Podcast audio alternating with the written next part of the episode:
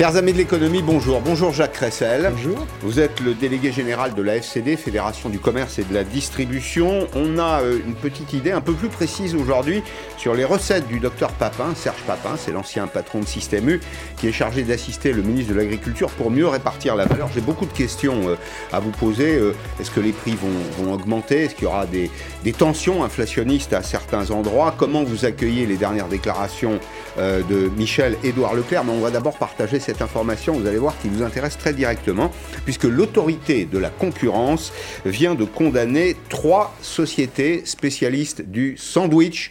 Le sandwich que vous achetez peut-être dans la grande distribution. Les linéaires se sont d'ailleurs beaucoup développés, hein. on appelle ça le snacking aujourd'hui, alors peut-être moins d'ailleurs avec le télétravail, mais vous voyez ces trois entreprises là, Roland Montera, euh, la Tocangevine, et Donna avaient passé une sorte de pacte de non-agression pour cristalliser les positions des opérateurs. L'autorité de la concurrence, dont euh, la présidente était l'invitée de Periscope il y, a, il y a quelques jours, Isabelle de Silva, leur inflige une amende de 24 millions d'euros pour une entente aux dépens de la grande distribution. Et donc, quand je dis aux dépens de la grande distribution, je dis aussi un peu aux dépens des, consommateurs. Euh, L'autorité a mis la main sur des échanges. Alors, c'est pas très malin de faire les choses comme ça. Des échanges par SMS, par mail, des messages vocaux entre les uns et les autres, des commerciaux vraisemblablement ou des, dirigeants même de ces entreprises qui communiquaient pour euh, s'entendre sur les prix, euh, sur l'assortiment et qui donc faussaient le jeu de la concurrence. Ça, ça vous touche directement, ça Ah, ça le touche directement, puis ça touche les consommateurs, parce que c'est autant d'augmentations injustifiées qui ont été consenties par les consommateurs. C'est surtout le dixième cas de ce type environ euh, depuis dix ans. On a eu la compote, on a eu les jambons, on a eu les produits laitiers, on a eu les produits d'hygiène. On voit que chaque année sort quelque chose de ce type-là. Et donc je pense que ça doit, au moment où on, se réforme, il faut euh, se dire que euh, les négociations, ça doit se dérouler dans des conditions normales de concurrence et que visiblement certains l'ont oublié. Mais les industriels ne sont pas vaccinés parce qu'en effet, vous avez raison, hein, tous les ans, il y a un scandale, il y a un cartel qui est euh, démantelé. Et c'est d'ailleurs toujours les mêmes méthodes. Et moi, ce qui me frappe, c'est que c'est toujours le même modèle de résolution. C'est-à-dire qu'il y a un des membres du cartel qui se dit on est peut-être allé un tout petit peu trop loin et qui se dénonce lui-même. À chaque fois, c'est la même chose. Oui, c'est incroyable que ça se poursuive. Malheureusement, on voit, et, et de manière tout à fait claire, avec euh, désormais en plus des actions qui sont menées contre les industriels pour leur demander de rendre cet argent euh, de façon à ce qu'effectivement euh, tout ce qui les profits anormaux qui ont été faits n'existent pas, n'existent plus. Alors, je le disais, sujet principal aujourd'hui, Serge Papin, l'ancien euh, dirigeant de Système U, chargé de formuler des propositions euh, pour sauver le monde agricole, pacifier en quelque sorte les relations entre les industriels, les agriculteurs, mais aussi les industriels et les, distributeurs.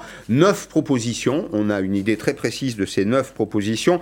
Il nous dit aujourd'hui, c'est une critique euh, assez dure et assez directe, la LME, la loi de modernisation de l'économie, a fait porter la déflation la déflation des produits alimentaires sur le monde agricole. Est-il exact que ce sont les paysans qui ont payé soit la baisse, soit la stagnation des prix alimentaires?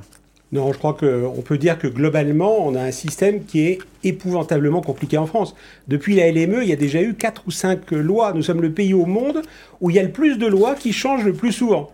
Et en même temps, c'est là où on les critique le plus. Alors pour revenir aux propositions de Serge Papin, euh, nous, tout ce qui permet d'appliquer la loi Egalim, issue des, géné- des États généraux Ouais. de l'alimentation, c'est quelque chose de positif. Il y a trois idées intéressantes euh, dans euh, le rapport de Serge Papin. La première, c'est qu'il faut des contrats obligatoires entre les producteurs agricoles et les industriels. Ce que je résume de la façon suivante, c'est sa première proposition. Je dirais que c'est même la pierre angulaire. Ça nous intéresse, nous, consommateurs, parce que ça détermine aussi euh, la géographie des prix dans le secteur de la grande distribution. Et je pense que le consommateur, aujourd'hui, il est prêt à comprendre que certaines matières premières augmentent ou que les coûts de production peuvent augmenter. C'est sanctuarisé par contrat.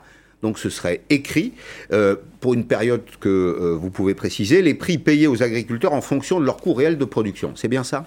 Oui, alors nous, nous sommes pour des contrats obligatoires parce qu'aujourd'hui, la loi, elle dit il faut prendre en compte les coûts de production, prendre en compte les prix de marché dans le cadre de contrats, sauf qu'elle ne rend pas les contrats obligatoires.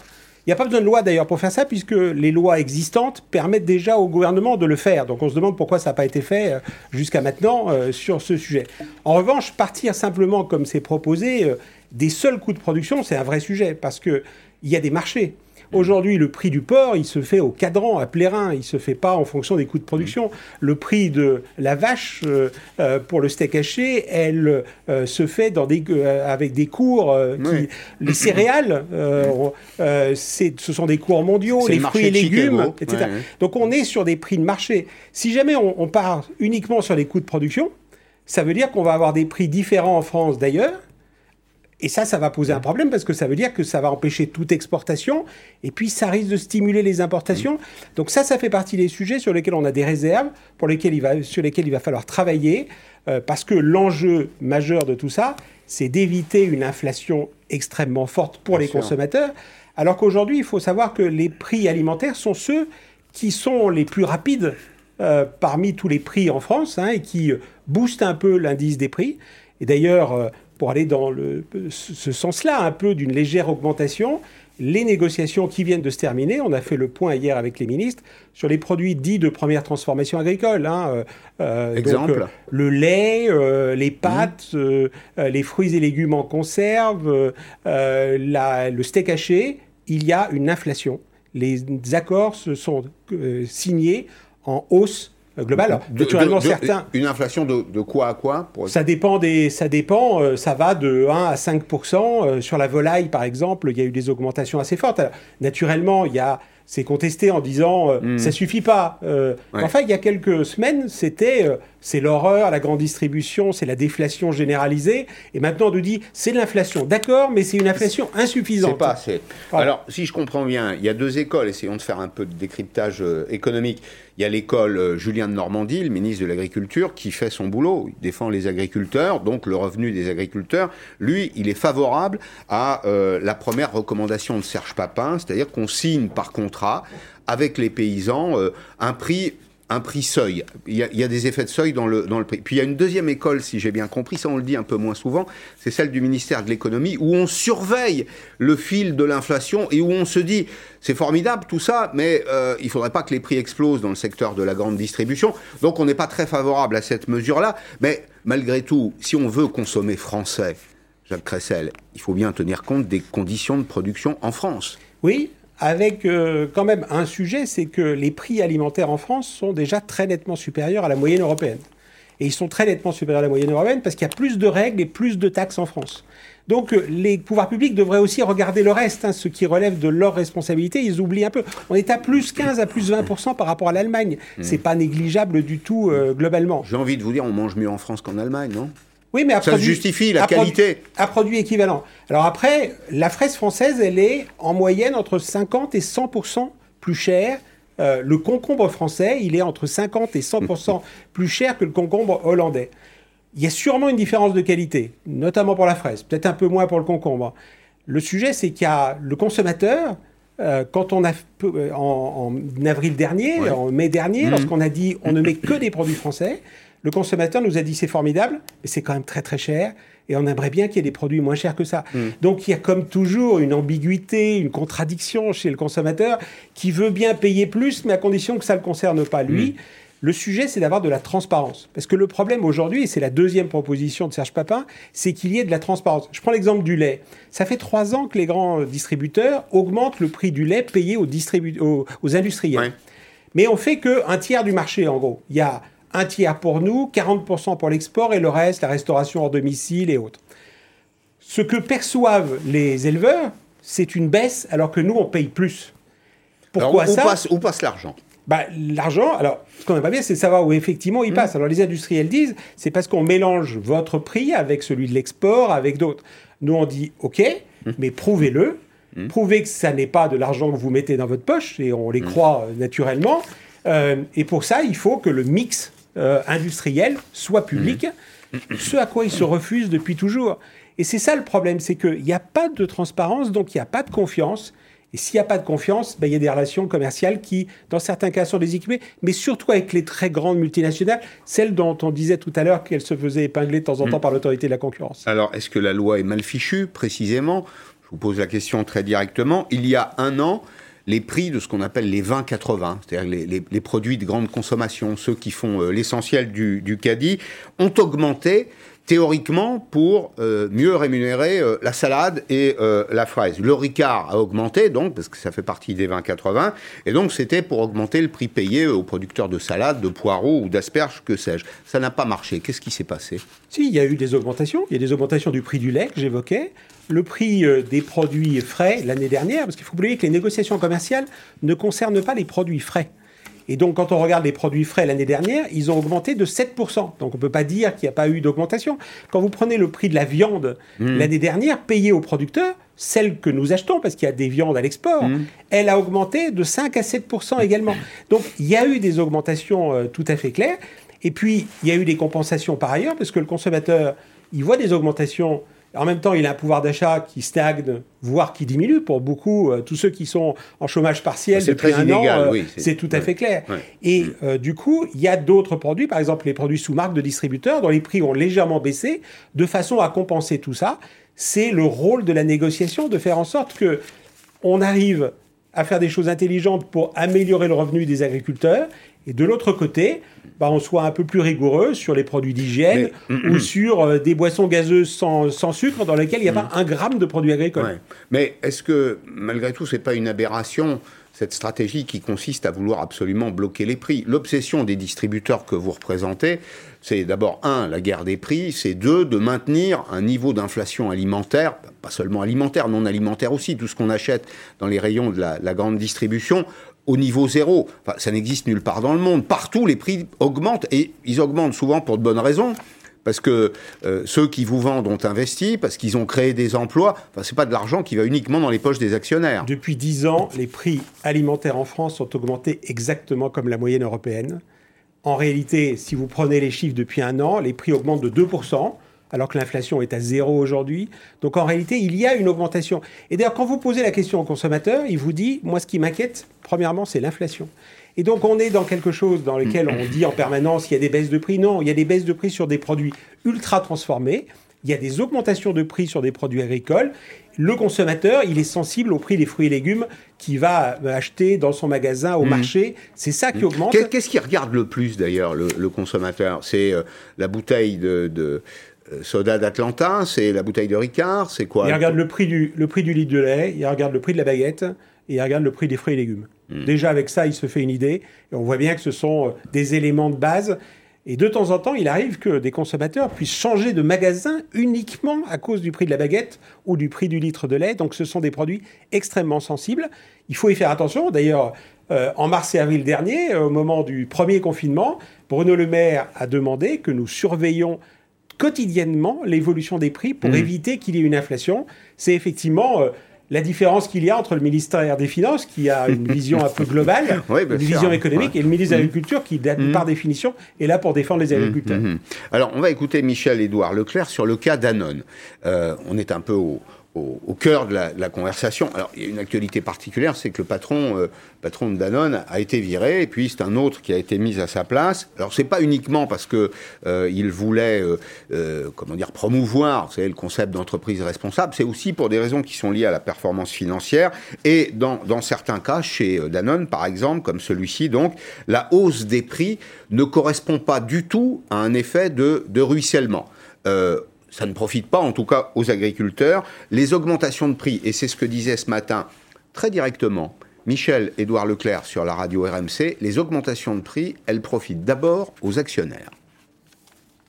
Des, investisseurs oui.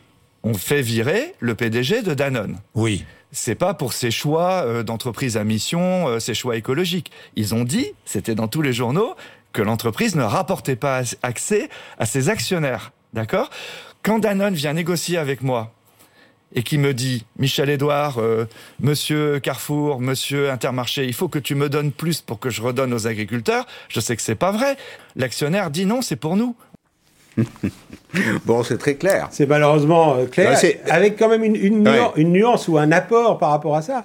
C'est que la marge de Danone cette année, elle est de 8,5 8,5% de marge nette après impôt. Euh, alors c'est inférieur à Nestlé qui est à 14-15. C'est ce qu'on reprochait à euh, Faber. C'est ce qu'on lui hein. reproche. Mais la marge du distributeur, elle est inférieure à 1. Et donc, il faut peut-être les mettre aussi euh, l'une à côté de l'autre. Et donc, s'il y en a un qui doit faire un effort, c'est plutôt du côté, effectivement, euh, euh, du, de l'industriel. Moi, qu'on puisse dire, c'est que les décisions de ce type-là ne vont pas l'encourager, mm. c'est tout à fait clair. Mm. On y voit un peu plus clair, c'est ça, dans ce jeu de dupes. La grande distribution a été mise en accusation, c'est très régulier depuis une vingtaine d'années. On est en train de s'apercevoir qu'en réalité, la marge, elle est concentrée entre le producteur de matières premières, par exemple le laitier, et le distributeur, c'est plutôt chez les industriels qui a à gratter De manière tout à fait claire, chez les grands industriels, c'est pas le cas des PME. Et le problème des grands industriels, c'est qu'ils perdent des parts de marché régulièrement au profit des PME qui ont des faibles marges, mais qui sont beaucoup plus innovantes. Et donc, du coup, ils, ont multiplié les promotions, euh, ils sont beaucoup plus agressifs. Et ce sont eux qui euh, drivent euh, généralement beaucoup de projets de réforme, mmh. y compris parlementaires, en disant, mais voyez, nous sommes les pauvres, petits, nous perdons des parts de marché en France, nous perdons de l'argent, mmh. sans d'ailleurs généralement donner mmh. leur marge en France. ce qui est assez étonnant. On a les marges globales, mais il y a une opacité, donc la transparence, c'est vraiment le sujet majeur. C'est ça qui va changer la, donne. Et de ce côté-là, euh, ce que propose Serge Papin est une bonne idée. Il faut faire une nouvelle loi? Non, il n'y a, pas besoin, de faire, a pas besoin de faire une nouvelle loi. En réalité, il y a tellement de lois que tous les instruments existent. Simplement, euh, effectivement, euh, c'est compliqué euh, de se dire. Mais est-ce que c'est contrôlable? Est-ce que ce que vous décrivez là, un peu de transparence dans la formation des prix, c'est un sujet économique absolument passionnant d'ailleurs, la, la, formation des prix. est-ce que est-ce qu'on a des outils aujourd'hui pour savoir où sont les points faibles, où il faut les traiter? Oui, bien entendu, qu'on est parfaitement capable de savoir si Danone, ce qu'il paye aux producteurs, ce qu'il et comment le prix est constitué. On fait ça dans des boîtes noires hein, avec des tiers de confiance. Euh, on n'a pas besoin que ça soit public. Mmh. Euh, simplement, il suffit de dire après la négociation, quelqu'un va vérifier euh, avec un tiers de confiance que l'argent est bien redescendu au niveau de ce qu'on appelle la cour de ferme désormais. Mmh. c'est pas compliqué. Si c'est le cas, ça va. Si c'est pour aller ailleurs, comme c'était évoqué, ben, il faut mmh. le dénoncer. C'est tout simple. Alors, d'autres euh, dispositions dans les, propositions de Serge Papin, notamment euh, une aide à la compétitivité des COP, les coopératives. Euh, c'est presque la moitié des marques alimentaires en France, les, les COP, et puis peut-être aussi une meilleure organisation des, filières, parce qu'il y a de la valeur qui se perd en route. Alors les filières, c'est les laitiers entre eux, c'est les producteurs de viande entre eux, c'est, elles peuvent être horizontales ou verticales. On va partager ensemble ce, ce reportage qui montre qu'il faut pas parfois savoir se, regrouper. Vous savez, c'est ce qu'on appelle la loi des Celtes. Il y a des choses qu'on fait bien tout seul, il y a des choses qu'on doit faire à deux, il y a des choses qu'on doit faire à dix. Exemple, avec le lait, les agriculteurs, les éleveurs que vous allez découvrir en Loire-Atlantique ont choisi de devenir commerçants. Ils vont au bout du cycle de vie de leurs produits jusqu'au consommateur. Marion Monnier. Ce n'est pas une brique, mais une poche de lait. Elle n'est pas blanche, mais noire son emballage, comme son modèle économique, casse les codes. Pour mieux se rémunérer, les éleveurs ont décidé de diriger leur propre laiterie et de fixer les prix. Bien vraiment directement du producteur au consommateur. Bah, c'est bon à savoir, je savais pas que ça leur appartenait complètement. À Vieille Vigne, 5h30 ce matin, début de la traite pour Antoine. Un réveil un peu différent depuis qu'il est devenu actionnaire de sa laiterie. La satisfaction que j'ai, c'est que je sais comment je le produis et je sais comment l'expliquer aux gens. Et l'avantage, c'est qu'aujourd'hui, on n'a pas d'intermédiaire, c'est nous qui faisons de A à Z.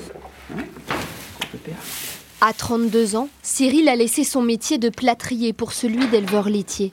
Aujourd'hui, le collectif d'éleveurs lui assure un salaire de 1700 euros. C'est une valeur ajoutée complètement. Euh, le salaire, euh, on a quand même une vie aussi à côté. il faut quand même qu'on puisse vivre avec nos familles à côté de, à côté de l'exploitation. Et puis euh, c'est quand même plus gratifiant aussi.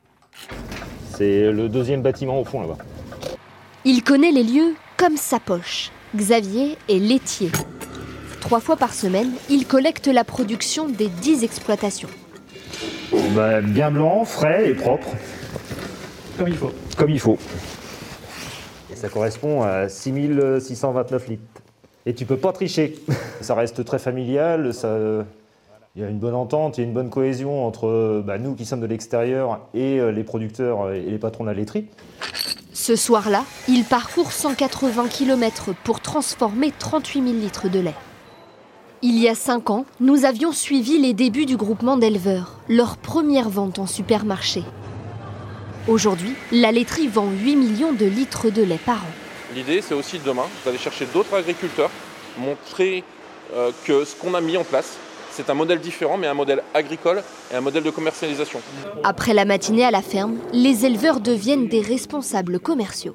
On a l'impression d'aller au bout des choses euh, et puis euh, de pouvoir expliquer ce qu'on fait, c'est quand même une fierté de le faire nous-mêmes, que ce soit pas d'autres qui parlent à notre place. Euh, on nous disait qu'autrefois, ben non, notre métier c'était de rester à la ferme, c'était pas d'aller vendre, ainsi de suite. Et ben, on se débrouille, quoi. on apprend entre collègues, on s'aide aussi. On n'est pas tout seul. L'agriculteur qui maîtrise l'ensemble de produire, transformer et vendre. Ces agri-entrepreneurs donnent un message d'espoir, car dans la filière classique avec plusieurs intermédiaires, certains agriculteurs peinent encore à bien se rémunérer. Voilà, Jacques Cressel, un exemple parfait, euh, un exemple parfait qui montre que peut-être les, avaries euh, dans, les, dans les grandes marques, hein, ben perdent des parts de marché, c'est l'évidence. Il y a l'exemple du lait, il y a l'exemple du beurre, par exemple. Ben, c'est souvent de petites entreprises, des regroupements de cette nature-là, qui euh, viennent contester un monopole qui, d'ailleurs, n'est pas très bon pour les consommateurs. Oui, ce reportage illustre parfaitement deux des clés de la réussite. La première, c'est que les agriculteurs se regroupent ce qu'on appelle des organisations de producteurs. Et la deuxième, c'est qu'ils travaillent en direct avec des distributeurs. Je suis totalement persuadé que c'est l'alliance entre la production agricole et la distribution qui permettra de mhm. sauver assez largement l'agriculture française. On voit déjà comment vous entendez un peu tordre le bras au gros de l'agroalimentaire. Merci beaucoup d'être venu aujourd'hui dans, dans Periscope. Euh, je vais recevoir Philippe Coy qui, est, euh, qui se livre, lui, à une autre activité. Il est président euh, du réseau des, des, buralistes. Alors, les buralistes ont complètement changé. Vous vous rappelez tous de la carotte, évidemment. Hein, ça fait partie de nos, nos souvenirs, nos souvenirs d'enfance, y compris la carotte. Hein, c'était d'abord le tabac. C'était le bureau de tabac. On allait acheter des cigarettes, des cigares, du tabac à fumer. C'est 24 000 points de vente en France, 10 millions de clients par jour, c'est 80 000 emplois. Ce sont les, les chiffres de la Fédération nationale des, des buralistes. Et puis c'est 42% de clients, en réalité, qui ne viennent pas acheter du tabac, ils viennent acheter autre chose. Bonjour Philippe Coy, merci d'être avec nous. Bonjour. Vous êtes le président du réseau des, des buralistes. Alors qu'est-ce que vous faites de plus? On vous a connu pour le tabac, mais vous faites beaucoup d'autres choses aujourd'hui. Par exemple, euh, bien les timbres, euh, vous vendez du café aussi, parfois des boissons, euh, des colis. Vous êtes banquier, on va le voir. Hein. il y a une petite banque. Alors je ne sais pas si on peut appeler ça une vraie banque. Hein. c'est le compte nickel. C'est une, vraie banque. C'est une vraie banque. Racheté par la BNP d'ailleurs au, passage, mais enfin ça reste un service bancaire. et puis vous pouvez vendre des titres de transport. Ce métier a extraordinairement changé. Il est en train de changer pour les raisons que l'on peut tous partager. Vous avez présenté le sujet en disant on vend du tabac. Effectivement, c'est un métier qui a quelques années de présence avec un produit qui est un produit légal, le tabac, mais les évolutions de la société, les évolutions aussi de prise de conscience du bien-être et de la lutte contre le tabagisme amènent cette profession à se réinventer. Je viens de suivre le précédent reportage, vous avez parlé des agriculteurs entrepreneurs. Mais nous sommes aujourd'hui aujourd'hui à l'ère des buralistes entrepreneurs. En partant de nos valeurs, de notre carotte, vous l'avez présenté pour ouvrir ce reportage, mmh. et euh, aujourd'hui symbolique. La nouvelle carotte aussi, qui est euh, le renouveau euh, du réseau des buralistes, parce que mmh. nous sommes bien évidemment fiers de cet ADN qui est la vente pour le compte de l'État du produit du tabac, mais cela aujourd'hui ne suffit plus à répondre aux attentes des mmh. consommateurs, à l'équilibre économique aussi des 24 000 entrepreneurs, et vous avez posé un constat précis, 42% de nos clients, c'est pas rien, 10 millions de clients par jour fréquentent notre réseau, viennent dans notre réseau pas pour acheter du tabac. Donc là, pour moi, c'est ouvert un chemin. Servir ces clients qui ont potentiellement un pouvoir d'achat plus élevé, puisqu'ils ne mmh. viennent que pour chercher un jeu ou un magazine de presse ou un service. Donc offrir du service et répondre, mmh. non plus en distribuant un produit, mmh. mais plutôt en accueillant des consommateurs et faire de notre réseau ce commerce de proximité, un lieu de destination, de destination pardon, non pas un lieu de contrainte pour un monoproduit. Mmh. Euh, c'est un endroit où on se retrouve un peu, c'est parfois d'ailleurs le dernier commerce hein, dans certains villages. C'est tous les enjeux économiques, sociétaux, euh, parce que nous sommes partout sur le territoire, ici en, en Ile-de-France, euh, mais dans le plus petit euh, village de, des Pyrénées-Atlantiques, la vallée d'Aspe, chez moi. Ah Oui, 24 000 points de vente, il y a 22 000 pharmacies en France. Nous sommes le Donc réseau c'est un réseau très dense. très dense, de Ouais. proximité, avec euh, une amplitude horaire inégalée. Mmh. Euh, 7 sur 7 pour la plupart de mes collègues, euh, nous avons cette capacité aujourd'hui à répondre à tous les enjeux de l'économie, du service au client, Mmh. du lien et de cette proximité. D'ailleurs, cette année euh, 2020 qui a été curieuse pour chacun d'entre nous, Mmh. nous avons pu euh, continuer à œuvrer euh, au quotidien euh, des Français en distribuant le tabac, en rendant des services. Et nous avons, je pense, été le lien social dans Mmh. bon nombre de territoires qui a permis l'explication de la crise une, que nous une- traversions. une question de curiosité, quand vous vendez un paquet de cigarettes euh, 10 euros, il vous reste combien? La rémunération du buraliste, c'est une commission qui est de 8%. Donc, euh, Le reste, ça va au fabricant Au fabricant et essentiellement euh, plus de 81% de la fiscalité. Ça Donc, veut dire que sur un paquet de cigarettes à 10 euros, J'ai il y a- 80 centimes vous pour avez, faire fonctionner vous mon avez entreprise. 80 centimes et l'État à 8 euros. Vous avez 80%, résumé la situation. C'est ça Elle est comme ça, mais Ah ouais. je dirais que quand il y a des volumes comme ces dernières 20-30 dernières années, Ouais. ça fonctionne. Je ne me Hmm. plains pas du mode de rémunération, parce que j'ai accepté il y a 20 ans de faire ce métier de buraliste en. Connaissance le modèle de rémunération. Sauf que quelque part, la machine s'est cassée il y a Hmm. 15 ans, avec la hausse des prix du tabac en France, la distorsion de marché qui a créé un appel d'air vers les marchés européens avec, je vois bien, euh, dans mon département des Pyrénées-Atlantiques, mes clients n'ont pas forcément tous arrêté de fumer, ils sont juste partis acheter à la Bentapeyo, euh, à Handaï, pour ceux qui connaissent. de l'autre côté, Donc, oui, on oui, a appauvri, asséché un marché français et déséquilibré surtout notre Mhm. modèle économique. De là, il faut se repositionner, Mhm. pas que se lamenter, proposer, agir, se transformer. Cela, c'est la colonne vertébrale aujourd'hui de la Confédération, avec tous les sujets que vous avez Vous, évoqués. vous devriez vous appeler perception. Devriez vous mais appeler. déjà, vous- déjà vous- quand on alors, vend du tabac, c'est 80% de fiscalité. Il y a un, le tabac, 80% de fiscalité, 8 euros à l'État pour un paquet de cigarettes à 10 euros, mais euh, vous êtes également euh, un endroit où on, on achète des vignettes, c'est ça, pour payer Voilà, les amendes On, on- on vient payer, malheureusement, euh, les petits photographes des bords de route qui s'appellent les radars automatiques chez le buraliste. Mais de toute façon, le métier de buraliste est lié aussi à la fiscalité par la vente du tabac, mais aussi par destination du métier, le, le timbre amende pour votre passeport. Et euh, aujourd'hui, depuis euh, un an, le paiement de proximité, qui est une euh, nouvelle offre de service Mais sur, le, public sur chez les euh, le amendes, pardonnez ma, ma curiosité, elle est pas mal placée, mais quand, quand vous vendez un timbre amende à 35 euros pour une contravention au code de la route, il vous reste quoi? 6%. C'est euh, essentiellement tous les produits d'État. Si on peut résumer pour les téléspectateurs, tous les produits d'État sont des produits à commission. Mmh. Que ça soit le tabac, c'est très clair, c'est 8. Les timbres fiscaux, c'est euh, 6%. L'opérateur de jeu, la Française des Jeux, c'est 6% C'est aussi. beaucoup Et on n'a pas d'intérêt sur Non, les gains, non, non, je rassure les téléspectateurs. Donc, à côté de cette mission euh, de service au public et de produits à commission, il est important pour nous, entrepreneurs, de développer des produits à marge, d'attirer de nouveaux flux clients pour que notre économie soit toujours équilibrée. Alors tout à l'heure, je parlais du, du compte nickel. Ce compte nickel, là, c'est un petit compte bancaire. hein, on vous fournit C'est un ça. compte bancaire tout simple, euh, en bonne et due forme, Alors, si je peux dire. Je, je connais bien l'histoire. La, la genèse, d'abord, c'est un, c'est un service qui n'a pas été inventé par des banquiers, mais par des ingénieurs, et qui s'adressait essentiellement aux 2 ou 3 millions de Français, plus le chiffre en tête, qui étaient débancarisés. L'idée, c'était que on fournissait une carte, qui n'était pas vraiment une carte de crédit, mais plutôt une carte de débit. Vous mettez de l'argent, c'est ça, on vous donne de... c'est toujours le mode de fonctionnement, vous On vous raison. donne de l'argent, alors on va au Non, comptoir. on vous donne, on, on vous donne l'argent que vous avez sur votre compte. Non, on vous donne, on vous donne de l'argent. J'arrive avec de l'argent liquide, c'est ça. Je vous le donne. Vous me donnez une carte. Tout à fait. Vous venez pour 20 euros chez un buraliste. Ouais. Alors, vous avez bien fait de rappeler, il y a 7 ans, c'était euh, la rencontre de deux hommes brillants, un technicien de l'informatique et un, euh, un- homme de la banque. Ouais, c'est Et, ça. et- et de, de dire, on va offrir un service qui est assez institutionnel à des gens qui n'ont Mm. pas accès forcément au monde bancaire et qui sont jugés quand ils passent la porte d'une banque. Mm. Et on va créer un système technologique fiable Mm. dans un réseau euh, innovants. Le réseau des buralistes. Et là déjà, on a renversé euh, l'image du buraliste en ne vendant pas que du tabac, Bien en rend- rendant ce service à la cible que vous avez évoquée des débancarisés. Ce qui n'est plus tout à fait le cas aujourd'hui, puisque c'est un service très large, utilisé, et on est très fiers euh, hier d'avoir fêté le 6 millième buraliste point nickel, ce qui fait le plus grand maillage d'agences pour un réseau euh, bancaire en France.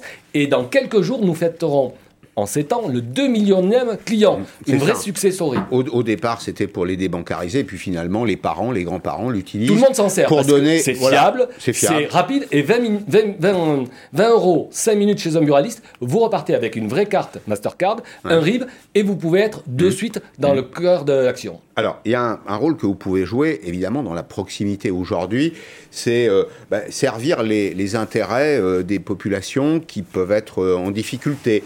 Je, pense à tous les, seniors qui ont du mal à se déplacer dans certains cas. Est-ce que vous pourriez, par exemple, faire ce que fait la Poste euh, Un jour leur apporter des médicaments, euh, peut-être euh, leur apporter des colis, faire le lien avec une France qui est une France aujourd'hui un peu isolée? Votre parallèle est très intéressant parce que s'il y a deux réseaux aujourd'hui en proximité, en transformation, qui ont leur métier de base en, en pleine ébullition. Il y a la Poste. qui perd euh, sur son métier central, qui est la distribution du courrier, et le buraliste qui voit quand même décroître euh, le volume du tabac. Nous sommes en train de nous réinventer avec ce lien, cette proximité. Je dirais que le buraliste aujourd'hui est un tiers de confiance. Le sujet de Nickel le démontre. Vous n'auriez pas été chez n'importe qui ouvrir un Bien compte bancaire même si nous ne voyons pas les mouvements de, de- compte. Mm. Mais il faut avoir confiance. C'est vrai que mes 24 000 collègues, on connaît pratiquement tous le nom de nos clients euh, Mm. euh, à, à la virgule près. On sait que le petit dernier euh, a fait les dents, que mamie va pas bien. Donc ce lien de proximité, Mm. c'est une valeur ajoutée. Et nous voulons développer avec notre métier historique, le Mm. tabac, aujourd'hui le vapotage, et le service au public, avec des études innovantes. Vous avez parlé à l'instant du snacking. J'ai la chance de travailler aujourd'hui en expérimentation avec un des groupes qui n'est pas épinglé dans votre cartel, qui est le groupe Sodebo. Parce que le réseau des buralistes, vous l'avez dit, 24 000 points, urbains, ruraux, partout sur le territoire, on a observé ensemble que la mobilité faisait que la consommation du snacking était un besoin. Bon, juste une dernière question, réponse par oui ou par non. Est-ce que les bureaux de tabac survivront à un jour à la fin du tabac?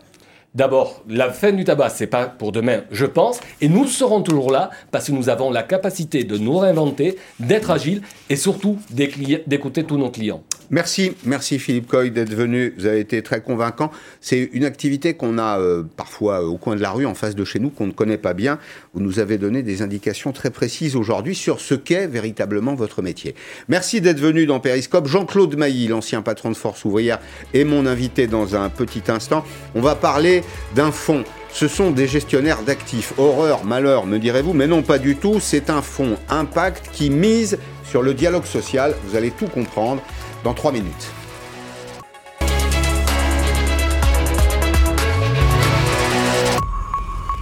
Retrouvez votre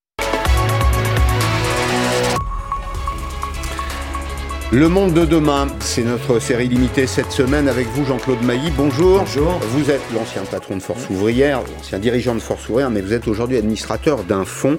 Vous êtes un fonds qui est un gestionnaire d'actifs. Alors, c'est un fonds à impact. Il y a plein de choses à nous expliquer aujourd'hui pour investir dans le dialogue social. Expliquez-nous comment ça marche. Bah, écoutez, c'est une société de gestion qui s'appelle Oma, Oma Capital qui a décidé il y a deux ans d'orienter une partie de ses placements. Les principaux clients sont des institutionnels, caisses de retraite, mutuelles, etc. D'investir une partie des fonds qui lui sont confiés avec une dimension euh, socialement euh, responsable.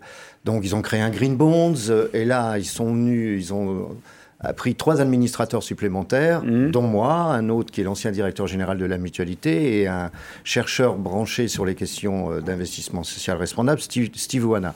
Donc il y a une volonté euh, d'investir les fonds qui nous sont confiés avec une dimension sociale. Et là, nous allons déposer la semaine prochaine à l'AMF euh, les statuts... Les marchés financiers, les marchés, oui, des Mmh. marchés financiers.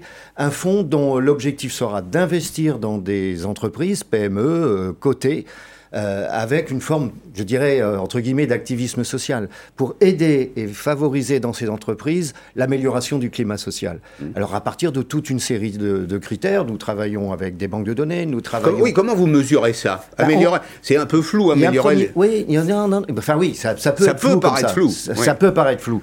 Hein, vous avez déjà des banques de données qui existent, euh, qui sont des banques de notation en fait. et Il y a Mhm. un premier élément. Et nous avons aussi avec un think tank qui s'appelle euh, Qui a créé un indice de la performance responsable de l'entreprise.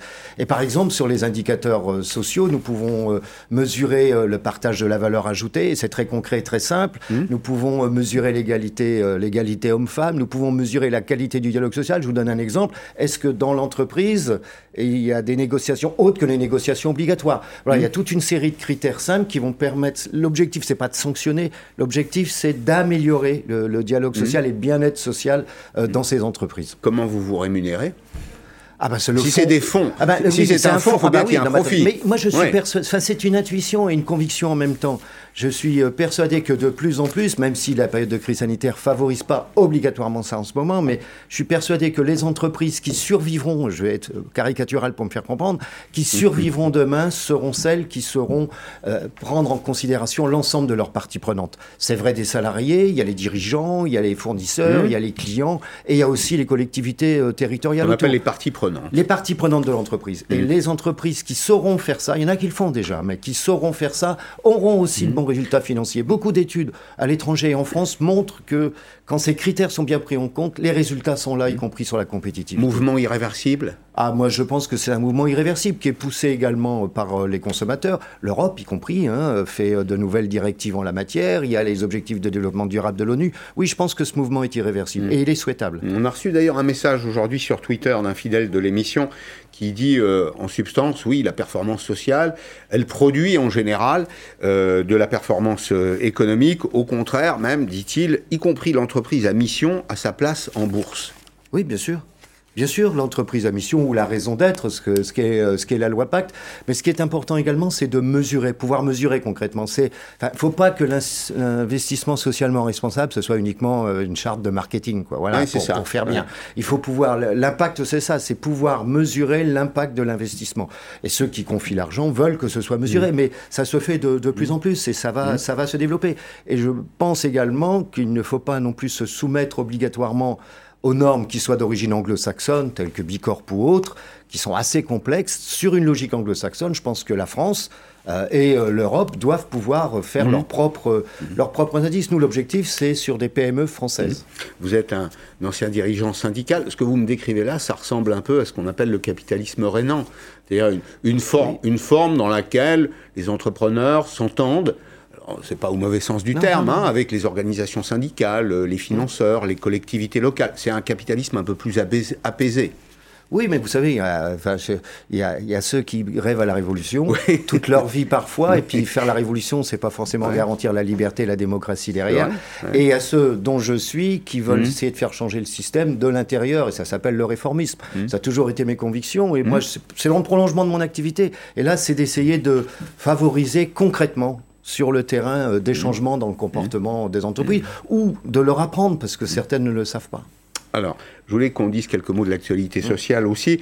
Nous sommes en pleine période euh, Covid. Est-ce que vous observez, vous, à l'endroit où vous êtes aujourd'hui, que le rôle des organisations syndicales a bougé pendant cette période? Est-ce que ça a changé? Il y, a- il y a deux choses. Il y a les- je- la plupart, enfin les syndicats du manière générale, les confédérations, euh, on l'est dans le guidon dans les entreprises. Hein, sur le terrain, quand euh, il faut négocier euh, à la fois le télétravail, quand on sort ben, du fait de la crise sanitaire, donc il y a un gros travail qui est fait par les syndicats dans les entreprises et les administrations.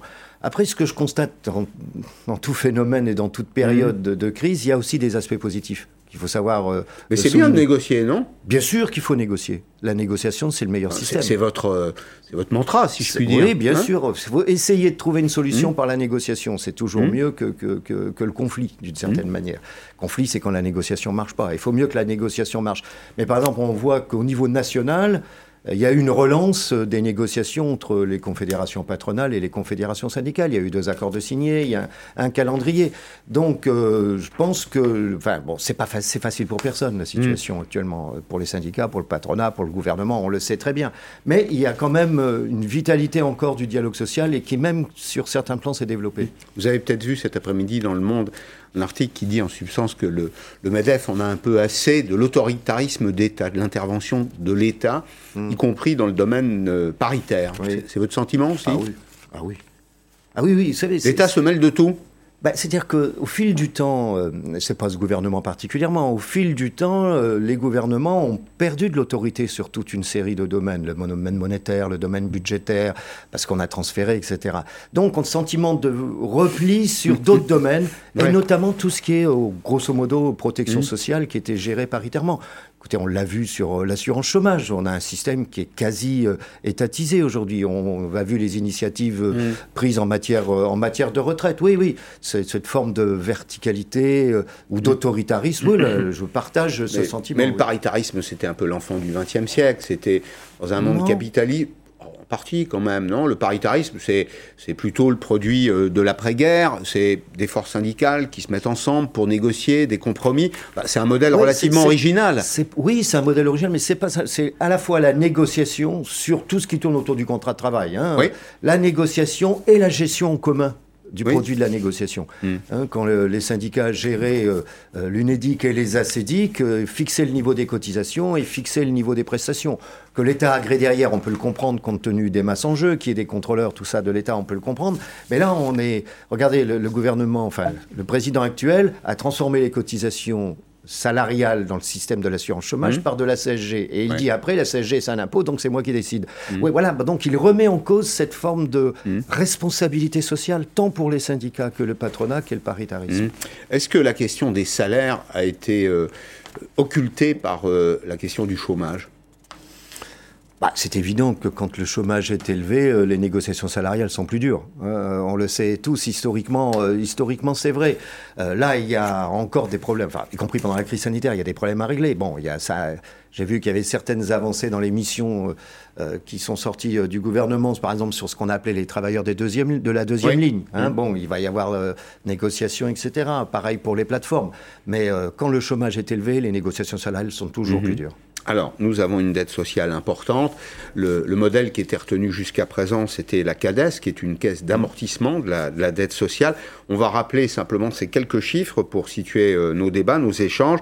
C'est que nous remboursons en France 18 milliards d'euros par an jusqu'à 2033. C'était 2022, ça a été repoussé à 2033. Alors maintenant, quelle est la priorité? Et c'est une question que je vais vous poser. Est-ce que c'est aujourd'hui, compte tenu de tout ce que vous venez de décrire, du besoin qui s'exprime, hein, est-ce que c'est de rembourser la dette sociale ou est-ce que c'est d'investir, par exemple, investir pour recruter des aides à domicile, pour financer la prévention dans le domaine de la santé, pour investir à l'hôpital ou pour réduire les déserts médicaux? Quel est votre avis?